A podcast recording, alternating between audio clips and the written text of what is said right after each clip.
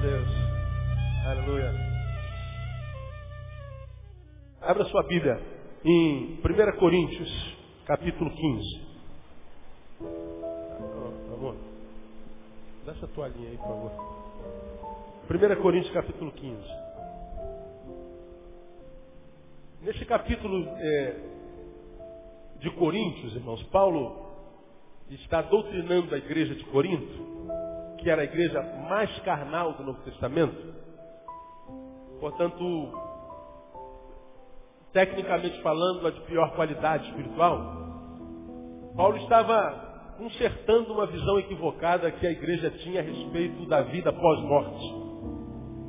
Paulo pega esse capítulo e fala como será a essa passagem da vida para a morte, dessa vida para outra vida. O que, que acontece, como acontece, que que, que, quais são os processos né, que são desenvolvidos nesse, nessa transição, né, nessa, nessa, nesse caminhar da vida objetiva para a vida é, espiritual e sobrenatural. Paulo fala sobre isso. Mas não é sobre a doutrina que eu queria falar com vocês, eu queria compartilhar algo, ou trazer à memória o que vocês já sabem. Eu tenho tentado, é, do meu púlpito, pregar só o que vocês já sabem. O que eu tento fazer é tirar da dormência é, que há dentro de cada um de nós o saber que já está lá. Tentar fazê-lo refletir, pensar, para que a gente possa, através da nossa própria sabedoria, da nossa própria capacidade, com a ajuda do Espírito Santo de Deus, na unção do Espírito Santo de Deus, com, com, com o Paráclito, o Santo Espírito de Deus do nosso lado, viver uma vida que vale a pena ser vivida. Eu valorizo muito a unção do Espírito Santo, gosto disso.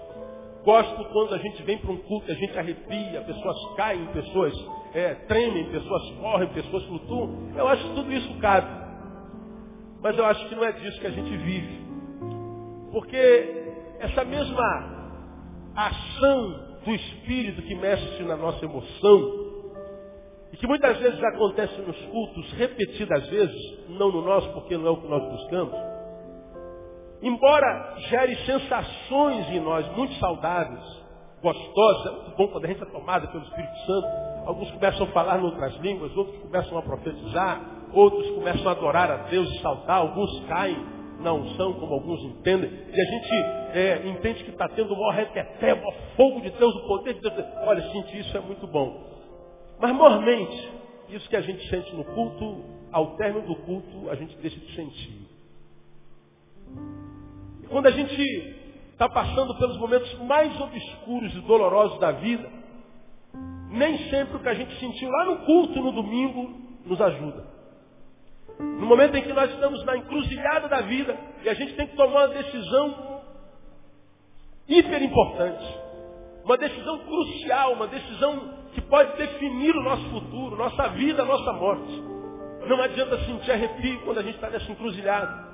Não adianta a gente tremer, não adianta a gente falar língua estranha, não adianta a gente cair no óleo, não adianta, não adianta sentir o que resolve no momento da encruzilhada da vida, no momento da dúvida e da dor, é o que a gente sabe. O que ajuda é o discernimento. O que ajuda é o saber de Deus que é em nós, implantado pela palavra, que de nós vai brotar e nos levar toda a sabedoria. Porque a promessa de Deus pela boca do apóstolo João que diz que vós tendes a unção da parte do santo e todos têm desconhecimento e não necessitais que se vos ensine coisa alguma. A unção de Deus, quando de Deus é na verdade, traz sobre nós não só sensações, mas traz saberes que em nós permanecem, que de nós fluirá momento que a gente mais precisa dele. Porque o que tem acabado com muita gente não é falta de unção. Eu tenho visto muita gente ungida caída. Eu tenho visto muita gente cheia da graça e do óleo de Deus prostrada. Eu tenho visto muita gente que tem muita autoridade espiritual ficando pelo caminho. Porque a Bíblia diz que o meu povo está sendo destruído não é por falta de unção, não é por falta de autoridade ou de capacidade. O meu povo está sendo destruído porque falta o quê? Entendimento. Entendimento. Então eu gosto muito de sentir. Eu gosto muito do fogo. Mas eu tenho aprendido nesses quase 44 anos de vida, que na hora mais crucial, mais dolorosa, mais difícil da nossa vida, subjetiva, no momento em que é, nós estamos num vale onde ninguém pode fazer nada por nós, alguém chega perto de nós e fala assim, posso ajudar você? Nós temos problemas às vezes tão íntimos, ninguém pode fazer nada. Somos nós e nós mesmos e Deus. Somos nós e nós. Nós é que temos que tomar decisão, ou não. Nós é que temos que, que, que imprimir alguma ação para que a gente saia desse momento doloroso. E tremer, arrepiar. Nesses momentos mais difíceis não ajuda muito. O meu povo está sendo destruído porque ele falta entendimento. Por isso eu valorizo tanto entendimento, por isso eu valorizo tanto saber. Por isso eu leio, por isso eu mergulho na palavra, por isso eu tento ensiná-los a pensar. Eu tento mostrar caminhos, eu tento tirar de dentro de vocês o que em vocês já existe.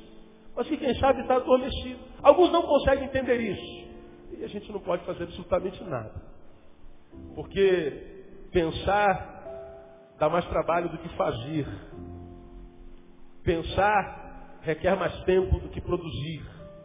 Por isso a gente reflete tão pouco, a gente pensa tão pouco, e muitas vezes cai no ativismo tão doido que depois de tanta atividade não sente alegria alguma. Porque o que conta no final é o que a gente sabe. É o discernimento. O meu povo está sendo destruído porque ele falta entendimento. Então Paulo estava ensinando a igreja. Paulo está dizendo, vocês estão pensando errado, vocês estão construindo uma teologia errada a respeito da vida vindoura, da eternidade. E Paulo então escreve essa carta e doutrina a igreja. E parte dessa carta está escrito o seguinte, a partir do versículo 50 do capítulo 15 de 1 Coríntios. Mas digo isso, irmãos, que carne e sangue não podem herdar o reino de Deus. Nem a corrupção herda a incorrupção. Eis aqui vos digo um mistério. Nem todos dormiremos, mas todos seremos transformados. No momento, num abrir e fechar de olhos, ao som da última trombeta, porque a trombeta soará os mortos serão ressuscitados incorruptíveis e nós, os que estivermos vivos, seremos transformados. Porque é necessário que isto que é corruptível se revista da incorruptibilidade e que isto que é mortal se revista da imortalidade. Mas quando isto que é corruptível se revestir da incorruptibilidade e isto que é mortal se revestir da imortalidade, então se cumprirá a palavra que está escrita: tragada foi a morte na vitória. Onde está, ó morte, a tua vitória? Onde está, ó morte, o teu aguilhão? O aguilhão da morte é o pecado e a força do pecado é a lei. Mas graças a Deus que nos dá a vitória por nosso Senhor Jesus Cristo. Portanto, meus amados irmãos, sede firmes e constantes, sempre abundantes na obra do Senhor, sabendo que o vosso trabalho, leiam para mim, não é vão no Senhor. Diga, irmão que está do seu lado, nada do que você faz para Deus é vão. Diga para ele. Então continue fazendo. Paulo está falando que isso que é corruptível, esse corpo, no meu caso de 1,87m, 90 quilos, isso aqui é corruptível. E diz o texto que é necessário que isto que é corruptível se revista da incorruptibilidade. Porque carne e sangue não pode entrar no reino dos céus. Temos que deixar essa carne para entrar no reino dos céus. E Paulo doutrina a igreja sobre isso. Agora, não é sobre isso exatamente que eu queria falar com vocês. Que nós vamos morrer, todo mundo sabe. Ou será que não sabe? Preguei sobre isso há bem pouco tempo atrás. Né? Tudo que vier as mãos para fazer, faz-o conforme as tuas forças. Porque para a sepultura para onde vais, não há sabedoria, nem. Para a sepultura para onde você vai. Quando eu li esse texto, eu falei, olha, você vai morrer. A gente não sabe quando, a gente não, não, não pensa sobre isso, ninguém planeja a morte, ninguém sonha, pô, estou aqui pensando qual a cor do meu caixão, qual caixão que eu vou, vou usar? A gente não qual, qual, qual, qual, é a roupa que você vai usar quando morrer, hein, Henrique? Qual vai de terno ou vai assim mesmo? Né? A gente não planeja a morte, a gente não conversa a morte, a gente não sonha a morte. A gente não, não. Olha, pastor, eu quero deixar aqui as músicas que eu quero que cante no meu velório. Né? Cante essa música aqui que eu gosto muito. Estou né? planejando morrer aí por volta de 2021. Né? Meus planos. Tá? A gente não planeja a morte. Ninguém pensa a morte. A gente planeja aniversário, casamento, bodas. A gente planeja um monte de coisa. Morte ninguém pensa. Mas o fato de não pensar nela não significa dizer que ela não será uma realidade da nossa vida. Você vai morrer. Então diga assim com autoridade para o irmão que está do seu lado. Você vai morrer. Diga para ele. Ó, e essa palavra, nem adianta falar assim, ó, está amarrado em nome de Jesus. Não adianta, não dá para amarrar a morte. A morte é o último inimigo a ser vencido. O assunto chato, né, meu? Que morrer, pastor. Vou fazer aniversário amanhã, pastor. Estou fazendo aniversário hoje. O senhor vem falar de morte. Pois é, deixa eu contar uma experiência a você. Eu estava numa, numa das praias da região dos lagos. Ah, eu estive em, em, estivemos em três cidades do interior do Rio de Janeiro. Na verdade, eu ia para os Estados Unidos em, em, em janeiro, inclusive com as meninas, mas cancelamos, não deu. Aí nós fomos para a região dos lagos e fomos para a Serra, descansar um pouco. Numa das praias da região dos lagos, após a praia, já no início da noite, caiu um temporal daqueles que, que tem caído por aí afora, eventualmente, constantemente em São Paulo, mas aqui no Rio, eventualmente, muita, muita, muita, muita chuva. E nós estávamos numa, numa, numa feira é, de roupas, de, de bijuterias, que estava lá naquela cidade, e essa feirinha com vários estandes, vários expositores, estava debaixo de uma lona que eles montaram, e era um período de, de de feira. E quando nós chegamos, caiu um temporal. Temporal, mas temporal daqueles que eu nunca vi na minha vida. Aí o vento começou a soprar, começou a jogar a barraca no chão, tiveram que descer a lona. Foi um pandemônio, muita gente com medo, todo mundo preso ali. A, a, a luz acho que acabou, e, e temporal, temporal, a rua enchendo. E o nosso carro encostado, a gente olhava pelo buraquinho, a água já estava quase entrando na porta do carro. A chuva não parava, chovia, chovia, chovia, chovia, a rua entrando, e a gente sem poder fazer nada, é inércia, porque quando a natureza quer se revelar, se manifestar, o ser humano não pode fazer nada. Não adianta. Se a natureza ficar com raiva, não tem ser humano que consiga fazer alguma coisa. Nós temos que chamar a, natureza de sim senhora e dizer, ó, nós estamos à sua mercê. É a grande verdade. E o temporal caiu, caiu desesperadoramente. Mas depois de, sei lá, uma hora dentro daquela feira, eu falei, cara, eu vou embora, eu não vou ficar aqui mais não. Deu, deu uma aliviada. Eu falei, olha, vamos embora. Ninguém saiu, eu fui o primeiro a sair. Ainda chovia muito. E aí, quando eu saí, eu estava com um amigo chamado Kleber. Saímos da barraquinha, a, que ficava, a, a, feira ficou na praia, na areia da praia. A praia ali, na areia da praia foi montado o estande. Eu saí da, da, da, do estande, Subi a calçada, meu carro estava ali onde o André estava. Eu fui andando. Quando eu cheguei na calçada, um raio cai. E eu vejo o raio cair na areia da praia, do lado da feira, do meu lado. Eu ouvi o barulho do raio. Aquela corrente elétrica batendo no chão. Eu correndo para o carro, Kleber atrás de mim. Eu vejo o raio descendo, mas muito claramente. E o raio bate cinco metros, seis metros de mim. Eu falei, meu Deus, o raio está batendo aqui do lado, sete metros. Falei, vou morrer. Quando eu vinha correndo, vi o raio batendo, eu vi a corrente elétrica, eu parei, falei, caramba, vou morrer. Parei. O Kleber vinha atrás de mim, bateu em mim. Porque ele parece que não teve a mesma visão, o mesmo pensamento de morte.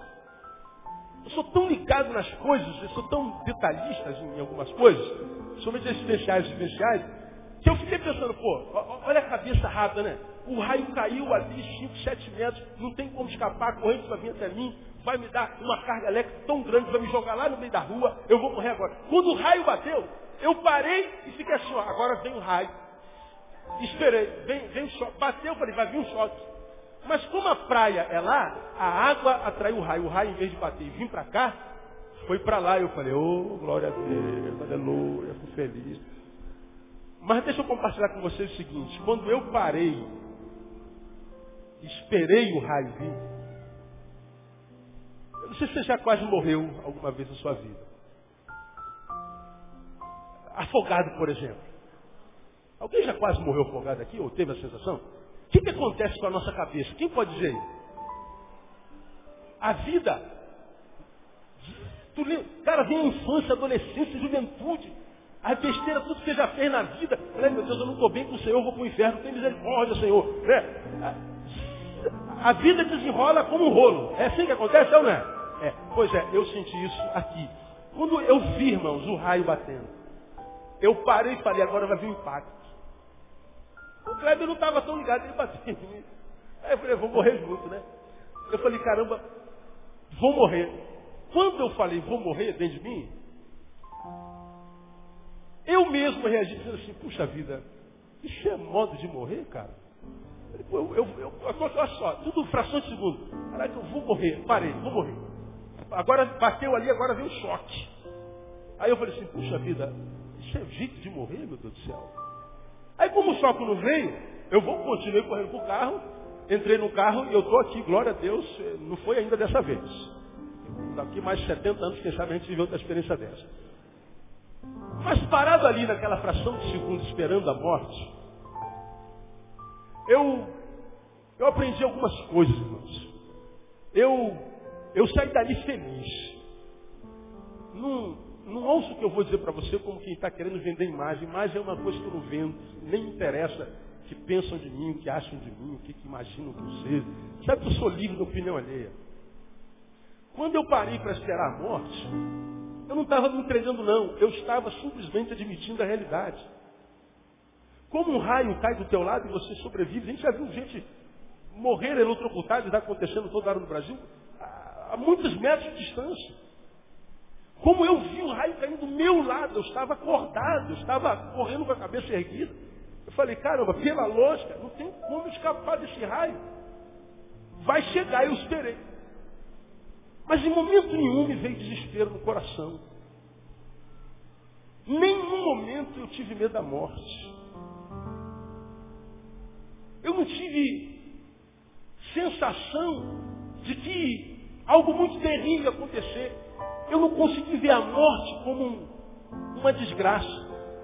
Eu entrei no carro e falei assim, meu amor, eu não tenho medo de morrer. Eu estava pronto para morrer. Isso me deu alegria. Mas você assim, mas pastor, alegria porque está pronto para morrer, então morra. Não, eu não estou falando que eu quero morrer. Eu falei que se a morte chegar, eu acho que eu estou pronto. Porque se a gente perde o medo da morte de verdade, não é da boca para fora. Porque eu vejo gente que a unha encrava, entra em desespero. Eu tenho me encontrado com gente que fica gripado, já imagina que está com tuberculose em ponto final. É o que eu chamo de bom morredor. Tenho me encontrado com gente que, a despeito de estar tá passando por, um, por, um, por, um, uma viela de angústia, ele já está passando no vale da sombra da morte. Mas a sensação é de que, puxa vida, isso é jeito de morrer. Foi o que eu pensei. Eu não pensei na morte. Mas ao mesmo tempo, eu falei, caramba, para a gente morrer, basta uma única coisa. O que, que a gente precisa para morrer? Estar vivo. Você pode morrer de um momento para o outro. De uma hora para outra. No Haiti as pessoas estavam comendo, bebendo, vivendo. Um dia normal como qualquer outro. De uma hora para outra, um terremoto vem e nós temos mais de 200 mil mortos. Porque foi no abrir e piscar de olhos.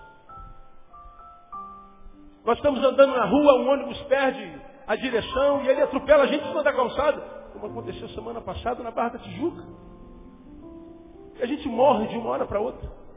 As coisas na vida do humano, elas se desconstroem ou são destruídas de uma hora para outra. Esse texto está dizendo, volta para a Bíblia comigo, no versículo 50, diz assim, mas digo isto, irmãos, que carne e sangue não podem herdar o reino de Deus, nem a corrupção, nem a corrupção. Eis aqui vos digo o mistério. Olha a palavra que Paulo usa. usa. Nem todos dormiremos, nós seremos transformados. Olha lá, 52. Num momento, Leia comigo o restante. De novo, num, abrir e fechar dos olhos. Num momento, isso aqui que é corruptível, se reveste em corruptibilidade, está dizendo, a gente morre. Num momento, num abrir e piscar de olhos, num abrir e fechar, num piscar de olhos, num piscar de olhos, irmãos, nós somos algo que pode se desconstruir, se deformar, num abrir e fechar de olhos. Piscar é perigoso para nós. Saímos com projetos para descanso. Mas numa caminhadinha, olha, quantos quilômetros de extensão tem um planeta como esse? Quantos milhares de raios caem ou podem cair em qualquer parte desse planeta, mas o raio vai cair exatamente no momento em que eu saí da, da, da, da feira. No momento que eu precisei, podia ter caído antes, um segundo depois, um segundo antes, não. Foi exatamente naquele momento. Nós somos entregues à morte todo dia. Viver é correr o risco de ser morto a qualquer instante. Estar de pé é ser candidato a cair a qualquer instante. Estar saudável é candidato a receber a notícia da enfermidade a qualquer instante. Estar alegre é ser um candidato à depressão no momento seguinte. Estar realizado é estar pronto para estar quebrado no momento seguinte. É uma grande realidade. É o que o texto diz. Num abrir e fechar de olhos. Numa piscada. Como essa palavra me chamou atenção.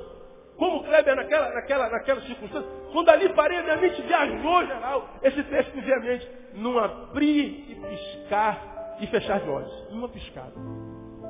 Numa piscada.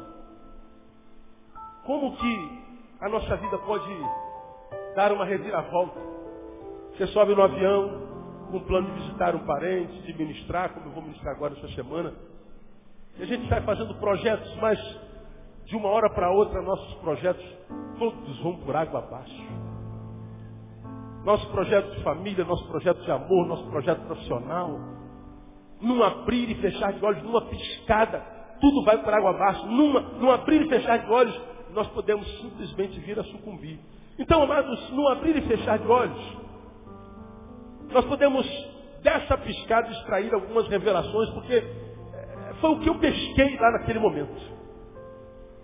Foi o que, aquele raio, aquela, aquela paradinha, aquela, aquela, aquela brincadeira de estátua momentânea que eu fiz, me revelou algumas coisas muito, muito interessantes que nós já sabemos. Eu só quero relembrar você para que a gente possa começar 2010, porque o ano começa depois do carnaval, com um pouco mais de saber para que a gente possa ser menos vítima de nós mesmos menos vítima da, da, da, sociedade na qual vivemos, menos vítima do diabo, menos vítima das circunstâncias.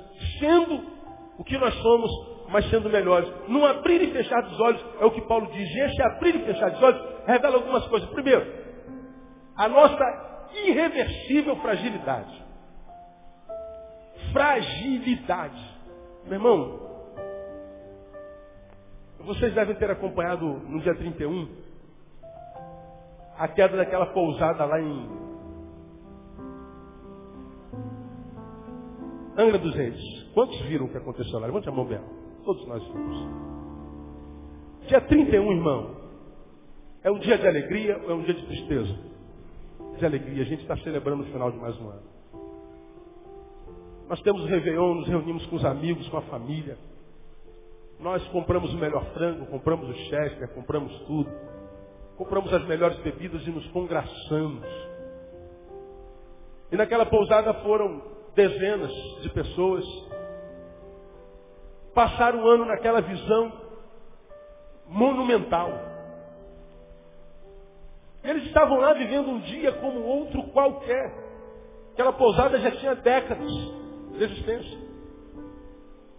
Mas no abrir e fechar dos olhos, aquela montanha resolveu descer. E quando a montanha desceu, soterrou dezenas de pessoas dezenas de pessoas ali morreram. Foram para celebrar, para celebrar. Mas o final da alegria foi choro. O final da alegria foi consternação. Um sobrevivente perdeu nove pessoas da sua família. Põe-se no lugar dessa pessoa, imagina, você perdendo pai, mãe, todos os irmãos, sobrinhos, Dá para pensar aí? Não dá, dá. Mas embora nós não consigamos pensar nessa perda, aquela pessoa não teve tempo de pensar, porque ela viveu a realidade. Num abrir e fechar de olhos. A, a, a, a, decana pousada estava ali firme, forte, dando a possibilidade da contemplação daquela, daquela geografia maravilhosa e inigualável. Não suporta o peso da montanha, e a montanha desconstrói todo o projeto de um ano inteiro, de uma vida inteira. Eu tenho certeza, irmãos, que sentado naquela mesa, você deve ter acompanhado, como aquela, aquela, aquela imagem me chocou. Você sabe a imagem que mais me chocou naquela oportunidade da pousada? Não foram os corpos que foram eh, resgatados, não foram a, a, quantidade de barro, de pedra que rolaram, não. Sabe o que, que me chamou a atenção? Foi que uma parte da pousada estavam sobre elas pratos, talheres e garrafas de bebidas champanhe. De um lado a morte, que veio pelo soterramento daquela quantidade de terra enorme. Do outro lado da pousada ainda havia uma mesa com talheres, pratos, garrafas de bebidas, que são símbolo de comemoração, e taças. De um lado a morte, de um lado o símbolo da celebração, da comemoração e da alegria. E muitos dos que estavam sentados naquela mesa, muitos que estavam comemorando, estourando sua champanhe, instalando suas taças, fazendo projetos para 2010. Feliz ano novo, que este ano te traga muita alegria, paz e saúde, que este ano te traga muita celebração e realização. No momento seguinte, no abrir e fechar de olhos, estavam soterrados, vendo todos os seus sonhos e projetos indo por terra abaixo. Porque nós somos frágeis. Frágeis. Irreversivelmente frágeis. Que temos hoje, amanhã poderemos não ter mais. O que somos hoje, amanhã poderemos não ter não ser mais. O que fazemos hoje, amanhã poderemos não mais fazer. Ou quem sabe daqui a pouquinho, frágeis, irreversivelmente frágeis. Não abrir, não fechar de olhos. É tudo desfeito. Tudo desconstruído. Tudo. Num abrir no fechar dos olhos, todos os meus amanhãs podem ser confiscados. E a minha vida pode se encerrar exatamente agora. Aconteceu com meu amigo Moisés Malafaia em 2008.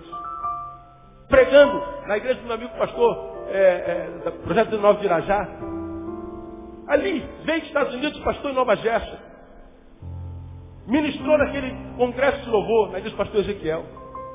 Pregou uma palavra tremenda que eu ouvi há bem pouco tempo atrás pelo, pelo CD. Chamou as pessoas à conversão e à consagração. As pessoas vieram até a frente. Ele ministrou sobre cada uma delas, profetizou sobre a vida delas, abençoou aquela multidão que estava diante dele.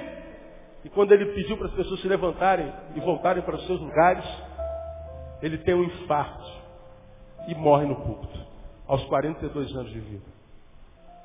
O pai de dois adolescentes, marido de uma mulher abençoada, vem ao Brasil para abençoar a multidão, com o projeto de ser um canal da bênção de Deus, com o projeto de ser um instrumento na mão do Altíssimo, com o projeto de voltar o mais rápido possível para sua belíssima família e continuar ministrando sobre aqueles que Deus confiou na sua mão a pastorear. Todos esses projetos foram cerceados num abrir e fechar de olhos.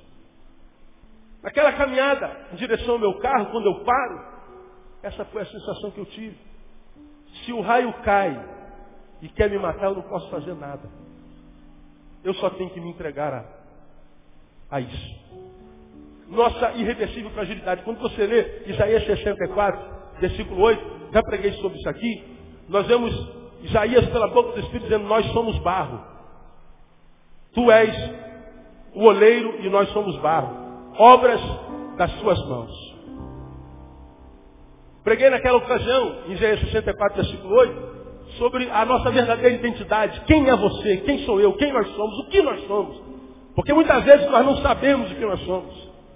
Nós sabemos que somos alguma coisa, mas não sabemos que coisa é essa que nós somos. Nós não temos é, definição do nosso próprio ser, nós temos crise de identidades profundas. Vem Isaías e revela a nós, nós somos barro. É o que nós somos. Eu não, pastor, sou um médico, médico de barro. Não, pastor, sou um coronel, coronel de barro. Não, pastor, eu sei que eu sou, sou um gari, gari de barro. Pastor, eu sou um desempregado. Desempregado de barro. Nós somos barro em essência. E o que, que o barro é, irmão? Como eu preguei naquela ocasião? Frágil. Frágil. Se você pega o barro, joga água nele, o que, que acontece com ele? Diga para mim. Ele amolece e vira o quê? Lama. Frágil. Mas depois a chuva vai embora, que molhou, a mesma chuva que molhou o barro, vem esse sol que nós tivemos hoje. Esse sol é sobre o barro. O que, que acontece com esse barro, com essa lama? Ele seca, esturrica e racha. Frágil. É o que nós somos. O barro, ele é frágil. O barro, ele, ele não suporta água e não suporta calor. O barro, ele tem que tentar buscar o equilíbrio. O barro só tem valor num lugar, na mão do oleiro. O barro que nós podemos chamar de argila, na mão do oleiro, na mão do artista, pode se transformar no jarro de honra. Pode transformar em algo que tem um valor tremendo, mas a despeito do seu valor continua sendo frágil. Porque se cair quebra. É o que nós somos. Ora, se eu descubro a minha irreversível fragilidade, o que eu deveria fazer então, irmão? Qual é a proposta que eu tenho para nós, portanto, nessa noite? A força que deveria reger a nossa vida é do desapego. Essa é a palavra que deveria reger a vida de quem se reconhece como frágil. Porque eu tenho visto, irmãos, famílias quebrarem por causa de coisas que não têm valor algum. Eu tenho visto amizades quebrarem por causa de, de, de um equívoco cometido pelo outro. Coisas bobas mínimas.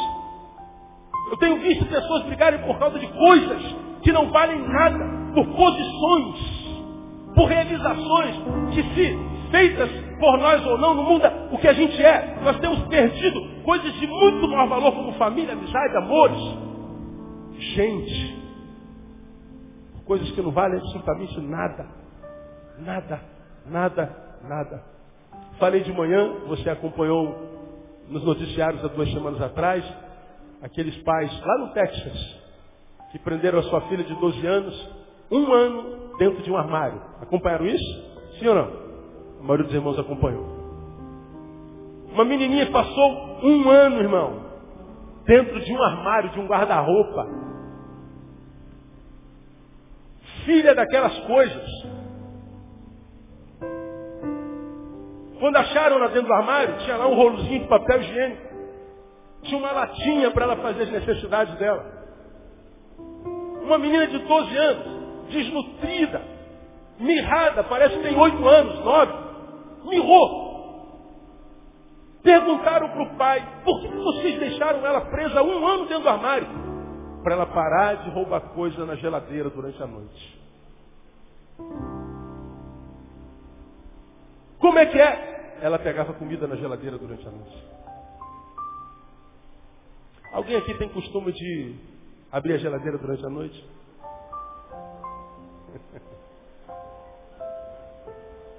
Pensa comigo. Abrir a geladeira durante a noite é bênção ou é maldição? Sabe por quê, irmão? Se você abre a geladeira e acha alguma coisa, você é um abençoado. E se tem alguma coisa dentro da geladeira, tem para ser achado. Agora, os pais daquela menina não entendem isso. Eles matam emocionalmente uma filha por causa de um iogurte.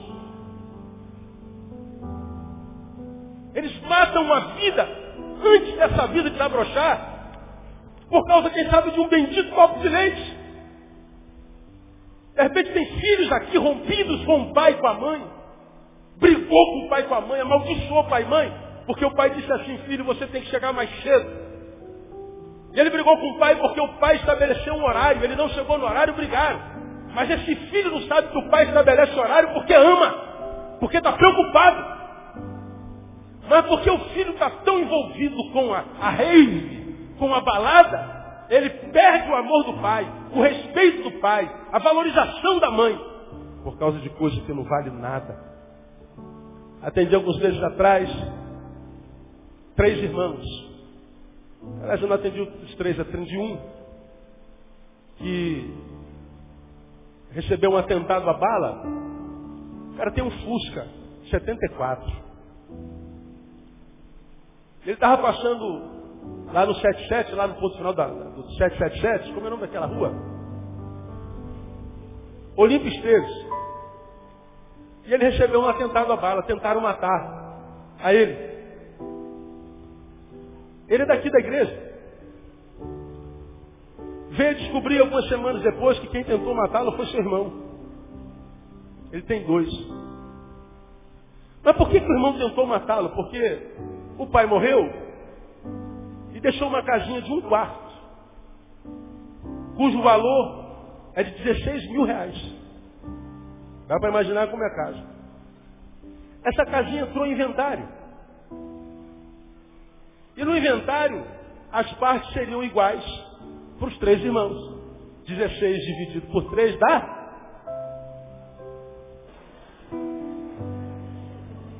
Hã? Então, é isso aí que você falou.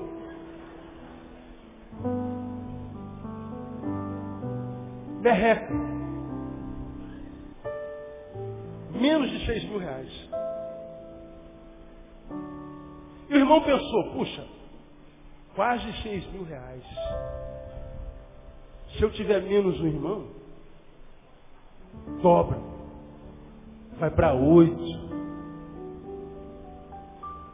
Mas se eu não tiver irmão nenhum, eu fico milionário. Fico com 16 mil só para mim. Essa pessoa tentou matar seus dois irmãos. Está preso. O que eu quero mostrar para vocês é o quanto a ganância, o apego, o materialismo rouba de nós a alegria de viver uma vida que vale a pena ser vivida. Tão frágil tenta matar alguém por causa de 5 mil reais. Joga a vida inteira no lixo. Se eu sou frágil, se numa piscada eu posso deixar de existir, se tudo que eu sonhei, construí, planejei, pode se desconstruir numa noite, numa, numa piscada, eu deveria me desapegar de tudo que é material e fazer valer a pena aquilo que vale a pena na vida. E o que, que nós temos na vida de fato, de verdade, não a nossa família. O que, que a gente tem na vida de fato, de verdade, senão os nossos amigos?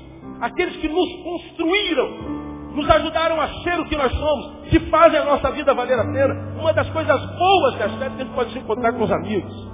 A gente tem mais tempo, a gente pode queimar carne, a gente pode beber junto, comer junto, se banhar juntos na praia. A gente pode pegar a estrada junto. A gente pode fazer valer a pena uma amizade que dá sabor à nossa vida, que é tempero para a nossa existência, para essa existência marcada por tanto, tanta, tanta desgraça, por tantas péssimas notícias, por tanta coisa maldita. Ligar a televisão é ligar para ver desgraça. Ler jornal é ler jornal para se adoecer. Sair à rua é sair à rua para vivenciar medo. Sair do trabalho para voltar para casa e andar em esperança, com esperança de tentar chegar em casa. Mas o que rege a nossa vida é o medo. E o que dá sabor a isso são as pessoas.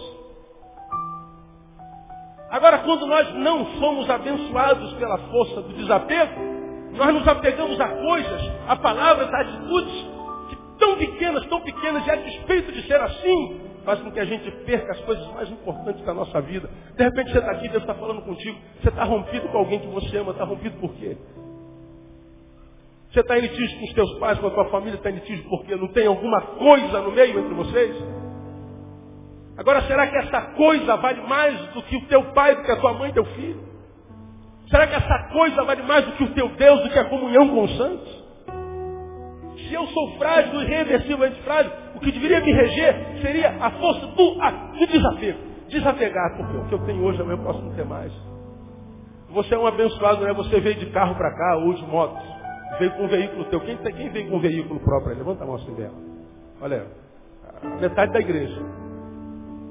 Onde é que você estacionou seu carro? Bom, quem garante que seu carro está lá ainda? Não, meu está em nome de Jesus, está amarrado. Mas é, quem garante? Quem garante que você vai acordar amanhã? Ontem eu fui no velório de umas mulheres mais abençoadas que eu já conheci na minha vida, irmã Tabita Crowley Pink. Irmã Tabita foi reitora do seminário Betel a vida inteira. 50 anos, morreu com 83. Irmã Tabita é mãe de gerações e gerações e gerações de pastores. Uma mulher que viveu pela fé. Nunca vi uma fé igual daquela mulher. Nunca estudei no Betel, nunca fui aluno da irmã Tabita. Estudei no Seminário do Sul. Mas eu me lembro, há uns 97, 2007, há 12 anos atrás, 12, 13 anos atrás, quando nossa igreja era aquela igrejinha lá no fundo, e Deus começou a renovar, a abençoar, a avivar nossa igreja, nossa igreja começou a, a, fazer diferença na comunidade, a igreja começou a crescer, Deus começou a mudar, mudou minha vida, trouxe, trouxe do, do, do fogo do seu espírito, me fez ver uma, um Deus que, que, que, não é batista, um Deus que não é assembleano, um Deus que não é metodista, um Deus que é Deus e está acima dessa porcaria todinha. E Deus começou a fazer a obra nesse lugar. Nossa, como é que a gente foi perseguido, bombardeado, é mentirada tremenda, foi calúnia, toda sorte de, de perseguições, convenção, de denominação, de igrejas, invenções, só bombardeio, bombardeio, porque crescer numa denominação é quase pecado. Debaixo de bombardeio de crentes, de bombardeio de, de, de, de pastores vizinhos, de calúnia de irmãos, porque ah, o diabo não usa quem está de fora, usa quem está de dentro. Nos momentos de insônia, de dores, de, de agonia, irmã Tabita manda me chamar. Mas eu, não, eu nem conheço a irmã Tabita, mas ela conhece o irmão, ela queria falar com o senhor. Eu fui ao seminário Betel, entrei, ela morou no Betel. E ela falou, pastor Naí, eu tenho ouvido tanto falar do irmão, tenho tido tantas boas notícias, mas sei que o irmão está passando por momentos muito difíceis. Eu falei, estou, irmã Tabita, estou. E é muito difícil fazer amigo dentro de uma igreja. É muito difícil fazer amigo entre os irmãos. Numa igreja, irmã Tabita, a gente chama todo mundo de irmão, mas não pode chamar todo mundo de amigo. A solidão é uma marca registrada da maioria dos cristãos, principalmente líderes que eu conheço. Eu sei disso. Mas eu vim chamar você aqui para dizer o seguinte, meu filho. Ninguém joga pedra em árvore que não dá fruto. Ninguém. E toda vez que alguém joga pedra numa árvore que tem fruto, joga para derrubar o fruto, para que do fruto ele se alimente. As pedras que lançam sobre você é para que o fruto que você está dando possa alimentá-los. Porque eles têm uma árvore que não frutifica. Então mesmo que a pedra te atinja e o teu fruto caia, lembra, teu fruto está alimentando alguém. E eu quero te dizer que eu a partir de hoje me torno a tua intercessora. E quem conheceu a irmã Tabita aqui sabe que ela não é daquelas que dizem que vai orar e não oram. Ela é daquela que ora, diz que vai orar e ora mesmo.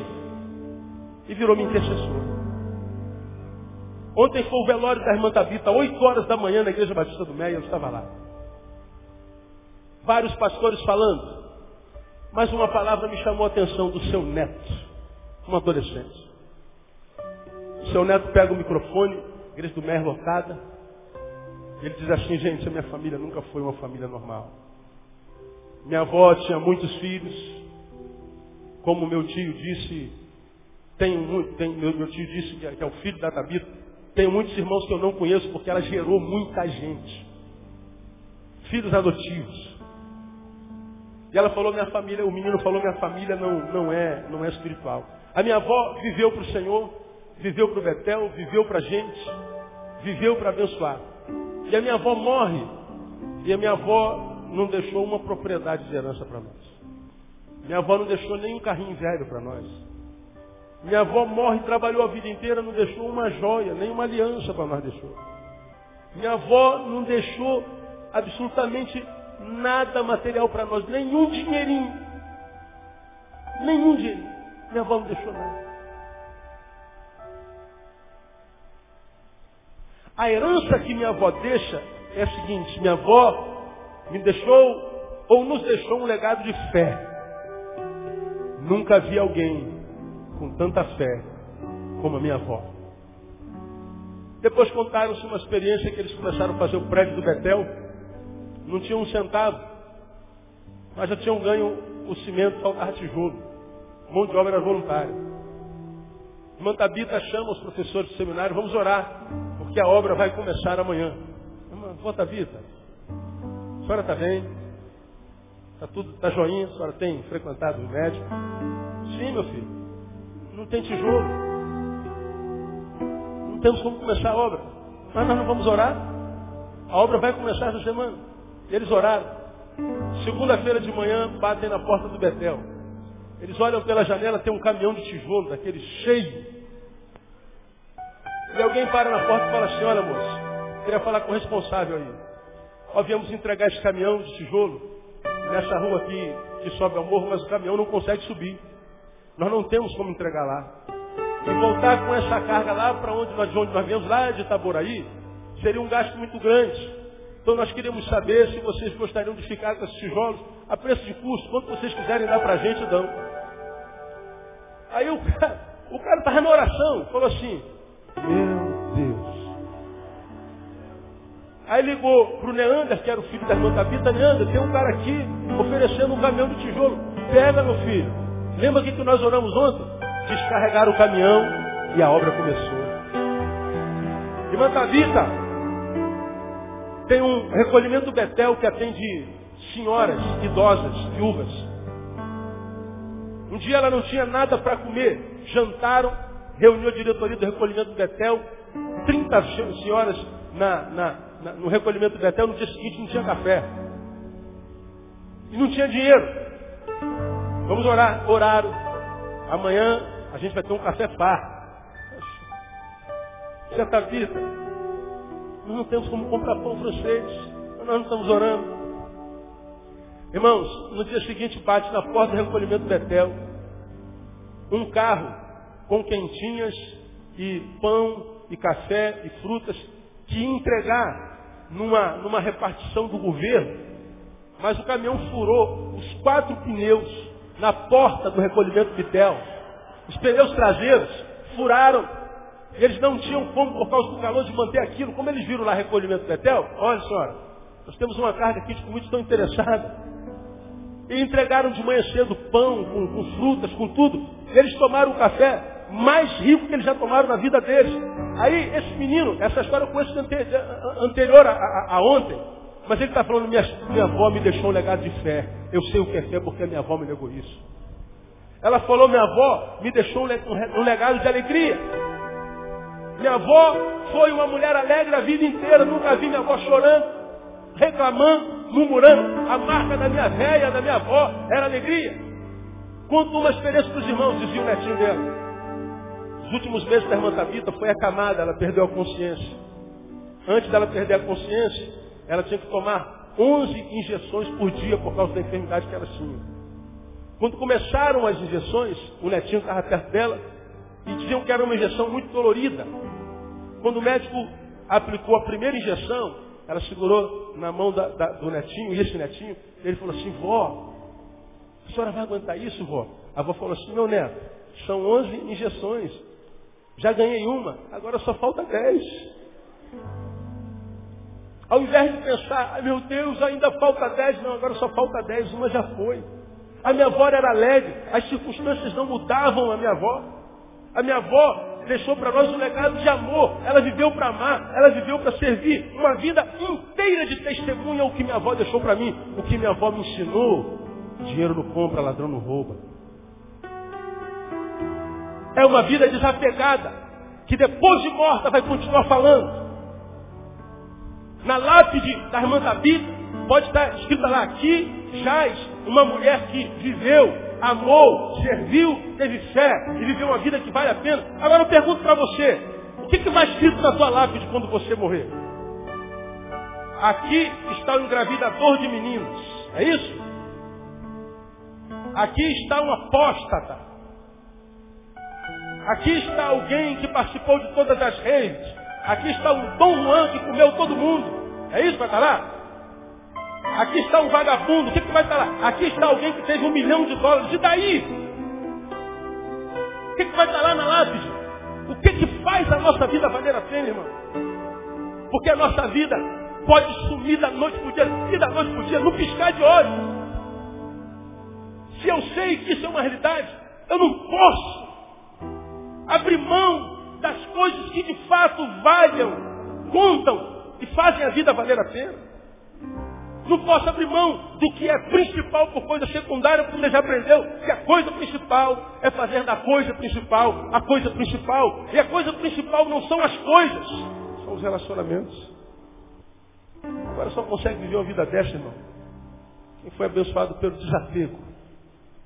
Porque quem vive correndo atrás de coisas, tudo que terá serão coisas. Se você já me viu falando aqui que existem gente nessa geração tão pobre, tão pobre, mas tão pobre que tudo que tem é dinheiro. Absolutamente nada mais. Gente miserável, que come bem.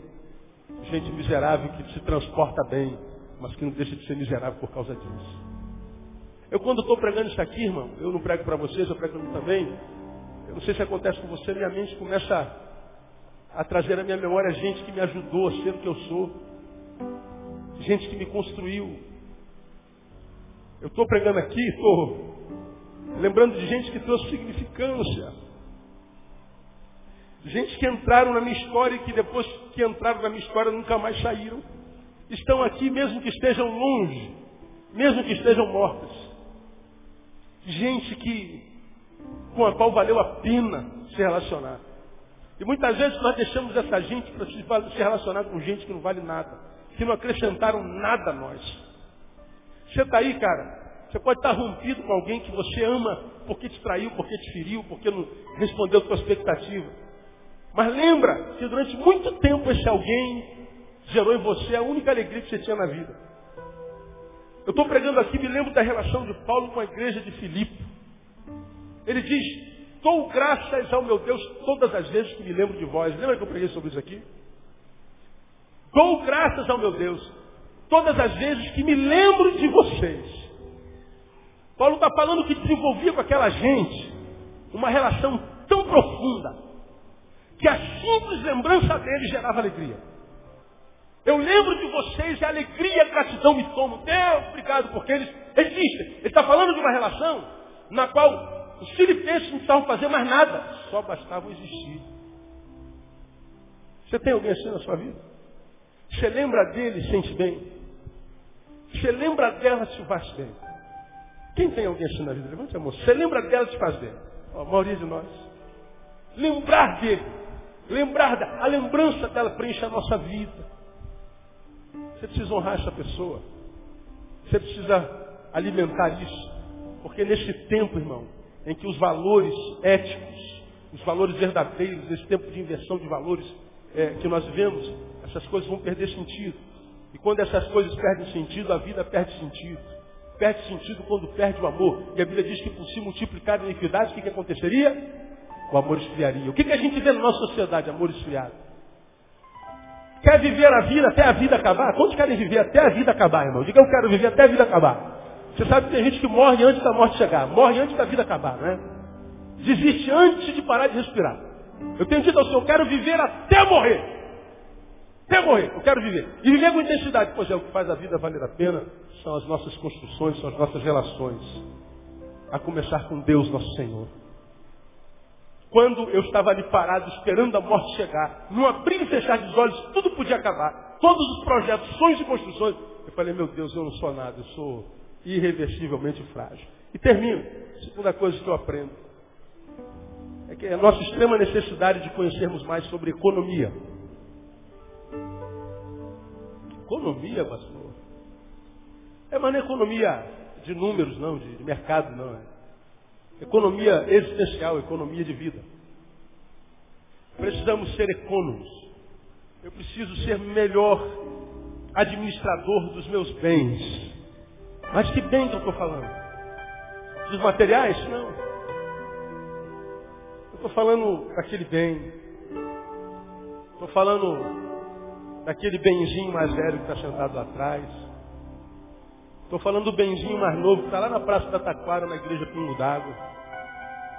Estou falando dos meus amigos que estão aqui sentados, alguns me ouvindo, outros muito longe. Eu estou falando daqueles bens que são os verdadeiros bens e que eu não precisei gastar nenhum dinheiro para tê-los. São aquelas pessoas que estão comigo e contigo, não pelo que você faz ou pelo que você tem, mas pelo que você é. Aquelas pessoas que estão contigo, agora que você está próximo, mas que estiveram contigo quando você não era nada. E que você sabe que continuarão contigo se voltar a ser nada de novo. São aquelas pessoas que não precisa botar a lourinha sobre a mesa. Eles estarão sentados à mesa contigo, mesmo que seja para dividir a sede. São aquelas pessoas e aquelas riquezas que eu já falei aqui.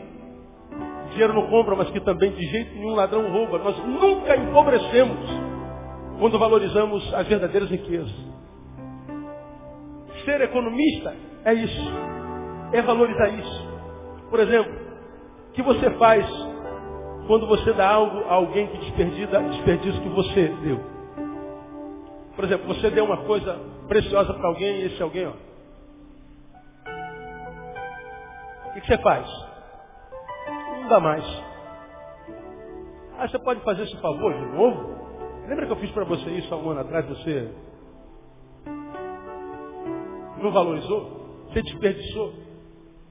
Você dá um presente tão precioso para alguém, você vai na casa dele, está largado lá no quintal na chuva. Você fala, poxa. Você tirou alguém da rua, abençoou, deu a tua vida, colocou dentro da tua casa, e esse alguém, em vez de ser grato você, te dá uma facada nas costas. Já sofreu ingratidão de alguém que você abençoou muito? Quem já aqui? Todo mundo. Aí se ele vem pedir de novo, qual é a vontade que dá? De novo? Não, vai ficar aí. Você desperdiçou o que eu te dei. Agora põe-se no lugar de Deus. Deus lhe deu vida, te trouxe a vida, te trouxe a existência. O que, que você faz com a vida que Deus te deu? Vive ou desperdiça? Vive com intensidade e transformou essa vida numa coisa útil? Ou você se transformou num hedonista, virou escravo do seu prazer? Sua vida hoje é justificada pelo quê? Você é bênção na vida de quem? Porque o que eu tenho visto, irmãos, é que a vida tem fugido de muita gente. Mas essa gente de quem a vida foge, foi gente para quem a vida foi dada e a vida foi desperdiçada. Foi gente que recebeu vida de Deus e não valorizou, porque estava olhando muito para a vida dos outros. Estava muito querendo ser como os outros, ter a sorte do outro, ter a oportunidade do outro, ter a aparência do outro, a casa do outro, o marido, a esposa do outro, a grana do outro. Mas ninguém que tem hoje teve sempre, teve que construir. Ninguém que tem dez, nasceu tendo dez, ele teve que plantar um. Ninguém que tem um presente abençoado, tem um presente abençoado se ele tivesse um passado atribulado ou trabalhado. Ninguém está onde está por acaso. E o bom é saber que qualquer um que está em qualquer lugar, seja alto ou baixo, qualquer um de nós lá podemos chegar. Agora, por que, que Deus tem restringido a bênção da prosperidade dos bens que valem a pena? Relações saudáveis, família abençoada, autoestima, autoimagem, esperança, sonhos, projetos. Por que, que a vida tem restringido isso a alguns? Porque um dia tiveram mas desperdiçaram.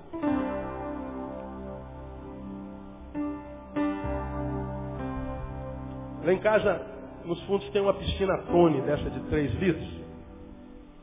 Vai lá, cheia d'água. Aí chegando e saindo de casa, eu entro sempre pelos fundos, estou vendo que do lado da, da piscina está sempre molhado. por que está sempre molhado lá de fora? Aí eu fui olhar em volta da piscina, na lateral, perto da parede, tem um buraquinho, como se fora feito por uma agulha. Aí fica vazando aquela correntezinha de água fininha, aquele, aquele filetezinho de água, vazando diuturnamente. E aquela aguinha vazando, molha o chão e é desperdiçado. Alguns de nós têm esse furinho na vida. Estamos cheios de vida, mas a gente tem desperdiçado com alguma coisa, com alguém, algum projeto. A gente tem deixado escapar de nós uma vida que quem sabe amanhã vai fazer muita falta em nós. Muita falta. Muita falta. Hoje você não valoriza porque você é jovem, tem tanto futuro pela frente. Todo mundo que é velho hoje foi jovem um dia. Todo velho foi jovem, nem todo jovem será velho. Ser velho é uma benção. Então não desperdice vida, pelo amor de Deus. Faça valer a pena. Pegue os referenciais, embora essa geração seja carente de referenciais, nós não temos a quem imitar. Eu não tenho quem botar no, no, no, no, altar e dizer, cara, eu quero ser como esse homem, como essa mulher. Temos carências de mestres e referenciais. Mas se nós não temos referenciais, vamos olhar para Jesus, autor e consumador da nossa fé. Irmãos, eu não, eu não vejo novela, não, não dá. Nas férias eu vi quase todo dia. Estava vendo lá as modelos da novela das oito, mulherada bonita, né, rapaz? Estava vendo aquela humarada bonita, uma vida glamurosa. Vendo José Maia, garanhão, né, meu? Safado sem vergonha. Né? Com as mulheres mais bonitas, aquela vida glamurosa. Meu Deus, olha que glamour, né, cara? Só alegria. Agora é traição para todo lado, é apunhalada para todo lado, desgraça para todo lado, é, é aquilo tudo. Mas a gente é bombardeado pela desgraça da novela, pela desgraça do BBB, que é o BBB mais pornográfico de todos os tempos. Estamos vendo homossexuais se beijando, nós estamos vendo a, a prática sendo massificada no inconsciente coletivo do Brasil.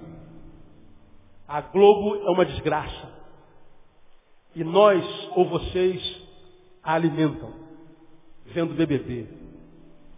E o que o BBB está fazendo é massificando a ideia da promiscuidade. Está transformando em normal. Tudo é normal. A gente acha bonito, até que não descobrimos que é o nosso filho. Quando é o nosso filho não é tão simples quanto parece. Quando é o seu marido, a sua esposa, não é tão bonito quanto parece. Eu sei que estou falando que eu trabalho com gente. Eu atendo alguns daquela televisão lá, se você quer saber. Não é tão bonito quanto as câmeras mostram. Mas nós estamos ali na massificação. Depois da desgraça, a novela agora traz uma coisa muito graciosa, que são os testemunhos de superação. Um destes em janeiro me chamou a atenção e aqui termino minha palavra, a gente termina o nosso culto. Um jovem que era desenhista, industrial, exímio desenhista, trabalhava como desenhista industrial e fazia os seus bicos como desenhista de fisionomia. Mostrou alguns trabalhos deles maravilhosos. Ele foi acampar com alguns amigos e os amigos o desafiaram a mergulhar no lago. Ele, não, eu não vou mergulhar, não quero mergulhar, acho que não rola. E os outros mergulharam. Quando estava indo embora, ele falou assim, poxa, todo mundo mergulhou. Só eu que não, ah, vou dar um mergulhozinho. Ele voltou, mas alguma coisa dizia, não mergulha. Ele voltou, mas voltou de novo, mergulhou. Mergulhou, bateu com a cabeça, ficou tetraplégico. Paralisado do pescoço para baixo. Ele é um tetraplégico durante um tempo se culpou muito. Se eu não tivesse ido, eu sabia, não devia ter ido. Culpa, culpa, culpa, culpa. Além da tetraplegia, culpa o carcomia. Depressão, depressão, depressão. Desejo de morte, desejo de morte. Trabalhava com a mão, era desenhista. Desenhista. Quando ele percebeu que a doença não podia ser revertida, ele tinha que se adaptar à enfermidade, ele resolveu reagir. Botou um pincel na boca botou uma tela na frente dele. E ele começou, com a boca, a passar o pincel na tela. Hoje, depois de alguns anos, ele é um exímio pintor de telas e pinta com a boca. E ele disse aquilo que a tetraplegia tinha me tirado, que era a alegria e o prazer de pintar, e a pintura era o que me fazia viver. O que a tetraplegia pensou ter me tirado, eu recuperei. Hoje eu tenho razão de viver de novo. Eu sou feliz e realizado. Sem braços e sem pernas. Tudo que ele tem é a boca. Alguns testemunhos daquele que eu ouvi, irmãos, me fizeram sentir muita vergonha de mim mesmo. Quantas vezes eu tive diante de um desafio proposto por Deus e pela vida, eu acreditei que eu não poderia com aquilo. Tive medo, medo é fé na derrota. Eu acreditei que se tentasse eu não ia conseguir. Isso é demais para mim. Eu sou burro demais para isso. Eu sou incompetente demais para isso. Eu não vou fazer essa prova porque eu não vou passar. Eu não vou tentar conquistar o meu amor porque ela é bonita demais para mim ou ele é bonito demais para mim. Eu não vou lá cantar na frente porque eu vou errar a letra. Eu não vou tocar no ministério porque eu não tenho condições. Eu não vou aprender uma língua, não vou aprender um instrumento porque eu sou muito burro. Está lá o homem sem pés e sem mãos, usando a vida, encontrando sentido para viver. E muitos de nós temos tudo perfeito, só não temos a coragem. E eu senti vergonha muitas vezes. Eu duvido se qualquer um de vocês que assiste esses testemunhos após a novela Viver a Vida, depois daqueles testemunhos, duvido que algum de vocês não sentiram vergonha de si mesmo. Quem confessa aqui que já sentiu vergonha depois do testemunho daquele lá? lá. Então você ainda tem saúde. Porque se nem vergonha você sente, é porque você é sem vergonha mesmo. Agora, se há alguma vergonha, há esperança para você, meu irmão. Nós precisamos ser economistas da nossa vida. Nós precisamos remir o nosso tempo. Nós precisamos administrar mais o que nós fazemos, o que nós somos. Nós precisamos acreditar que algo melhor ainda vai acontecer. Não podemos desperdiçar, que a vida está aí para todo mundo. A vida está louca para ser vivida por cada um de vocês, irmãos. Você está louco para viver a vida? A vida está mais louca por ser vivida por você. Porque num abrir e fechar de olhos, tudo pode ser desconstruído. Então, enquanto você não pisca, vive. Porque daqui a pouquinho você pode não ter mais vida. Família linda que você tem hoje, amanhã pode não ter mais. A saúde de titã que você tem hoje, amanhã pode não ter mais. Os amigos que você tem hoje, amanhã podem virar inimigos. As oportunidades que você tem, o talento que você tem, amanhã você pode não ter mais. Então não desperdice esse negócio. Eu sei que se Deus está mandando essa palavra, Deus trouxe ouvidos para ouvir isso. Deus é louco. Sua palavra diz que a palavra dele nunca volta vazia. A palavra de Deus diz que ela nunca é desperdiçada. Se Deus traz essa palavra para essa noite, porque nessa noite Deus trouxe ouvidos para ouvir isso. Deus sabe que alguns de vocês estão infelizes e realizados. Carcomidos pelo complexo, olhando para si, não sentindo alegria, não curtindo a imagem que vem, a imagem que tem entregues. O Senhor está dizendo, só depende de ti, só depende de você. Você é refém da sua fé, você é refém do que você acredita. E o Senhor está dizendo que a sua palavra ainda é verdade. A sua palavra diz, eu posso todas as coisas naquele que me fortalece. Quantas coisas eu posso naquele que me fortalece, irmão? Todas. Diga, irmão, que está do seu lado, irmão. É, são todas. Diga que está do outro lado também, são todas.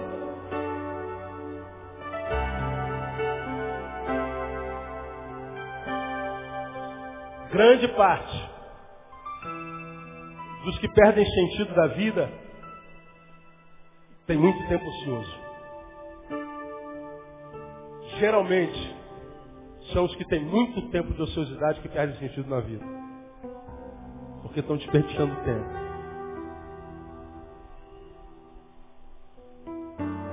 João 15, 16. Terminei. Vós não escolhestes a mim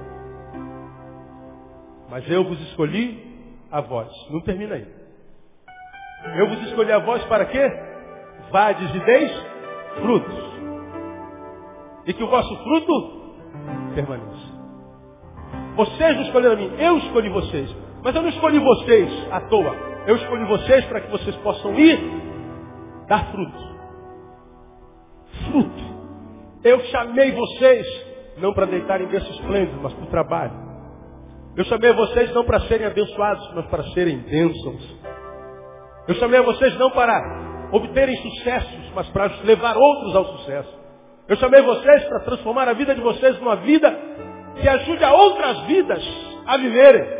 Porque é nisso que a nossa vida encontra sentido. Eu vos escolhi para que vades e desfrutos e o vosso fruto permaneça. Agora olha o restante do versículo a fim de que tudo quanto pedirdes ao Pai, Ele vos conceda. Eu vos escolhi para que deis a fim de que tudo quanto pedirdes ao Pai, Ele vos conceda. Então, olha o que esse versículo está dizendo. Resposta de oração e ociosidade são inimigos mortais.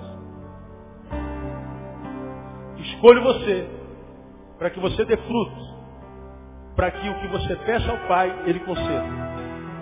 Porque se ele escolhe você você não dá fruto, parece que não adianta pedir ao Pai porque ele não concede, porque ele sabe que você vai desperdiçar. Resposta de oração e utilidade, tudo a ver. Resposta de oração e ociosidade, desperdício, nada a ver. Então, meu irmão, você levantar daqui dessa noite, levanta com o propósito de ser bênção nesse ano. Para de ficar ouvindo o que você ouve em TV, achando que tudo que o Evangelho é, é bênção na nossa vida. Tudo que Deus faz é me curar, é tirar o caroço, é alisar meu cabelo, é me fazer um milagre. é me fazer sentir melhor. É me fazer emagrecer, me fazer perder a barriga. É me fazer é, abençoado. Não, não, não. Porque se Deus cura você, cura para quê? Para você viver para si? Ou para você ajudar a curar outros? Por que, que Deus fez um médico? Só para ganhar dinheiro? Deus fez ter um padeiro para quê? Só para ganhar dinheiro? Deus fez o profissional que você é para quê? Para viver para si? Para ganhar dinheiro só para si? O que, que você faz com o que Deus permitiu você ser? Quem sabe você não dedica um dia ao Senhor, uma hora do teu dia, como voluntário, duas horas do teu dia para abençoar alguém? Por que você não transforma a tua profissão no ministério? Por que você não transforma seu talento numa ponte? Por que você não transforma a sua capacidade de ler e discernir para aconselhar? Por que você não faz alguma coisa? Talvez a sua vida mude completamente. Eu quero profetizar, irmão. Esse ano Deus vai fazer de você um canal de bênçãos. Deus não vai permitir que você passe por 2010 como parasita, recebendo muito sem dar nada. Quero profetizar que Deus não vai deixar que você se transforme no mar morto, que só recebe as águas, mas não alimentam nenhuma outra região ou território. Que Deus te faça um canal de águas vivas, canal no qual muitas pessoas se alimentem. Que o Senhor te faça uma ponte, como um farol que ilumina, como uma ponte que estabelece é, é, comunhão entre duas partes distantes. Que o Senhor faça de você uma bênção. Porque no abrir e fechar de olhos, tudo pode ser desconfigurado. Esse seio lindo que você tem, irmã, pode ser tirado com um caroço que apareça amanhã. Esse útero que já te deu filhos, pode ser tirado com um nódulo que apareça amanhã. Num abrir e fechar de olhos. Uma balazinha perdida. Um carrozinho de governado. Um mosquito que nos pique. Num abrir e fechar de olhos. Então, enquanto você está piscando, vai servindo. Lembra da tua fragilidade. Aprenda a ser melhor economista da sua vida. Transforma a sua vida em algo que vale a pena. Que Deus espera isso de você. Deus te abençoe com essa palavra, irmão. E faça da tua vida uma vida parceira do Espírito Santo.